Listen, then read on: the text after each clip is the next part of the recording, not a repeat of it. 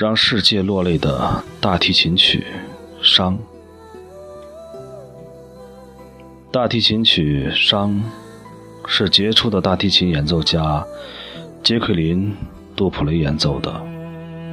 据说，匈牙利大提琴家史塔克在广播里听见这首大提琴曲时说：“像这样演奏，他肯定活不长久。”史塔克居然真的一语成真，杜普雷。仅仅活了四十二岁，也许只有顶尖艺术家才能理解顶尖同行的水准。史塔克听得出，杜普雷是用生命在演奏。他的生命虽短，绝响在世间流传。